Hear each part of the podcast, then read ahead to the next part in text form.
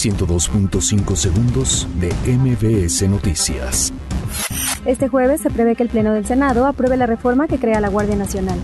Pueblos de Morelos afirman estar dispuestos a luchar contra la termoeléctrica de Andrés Manuel López Obrador. Morena afirma que en reforma educativa se cumplirán promesas de parte del Gobierno de México.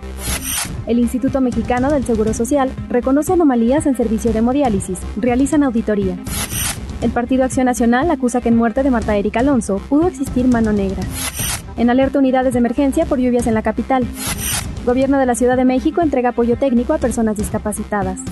Trasladan a El Loco Brian a módulo de máxima seguridad y horas después asesinan a un custodio. Cierran Puente 1 a Nuevo Laredo. Migrantes intentaron cruzar.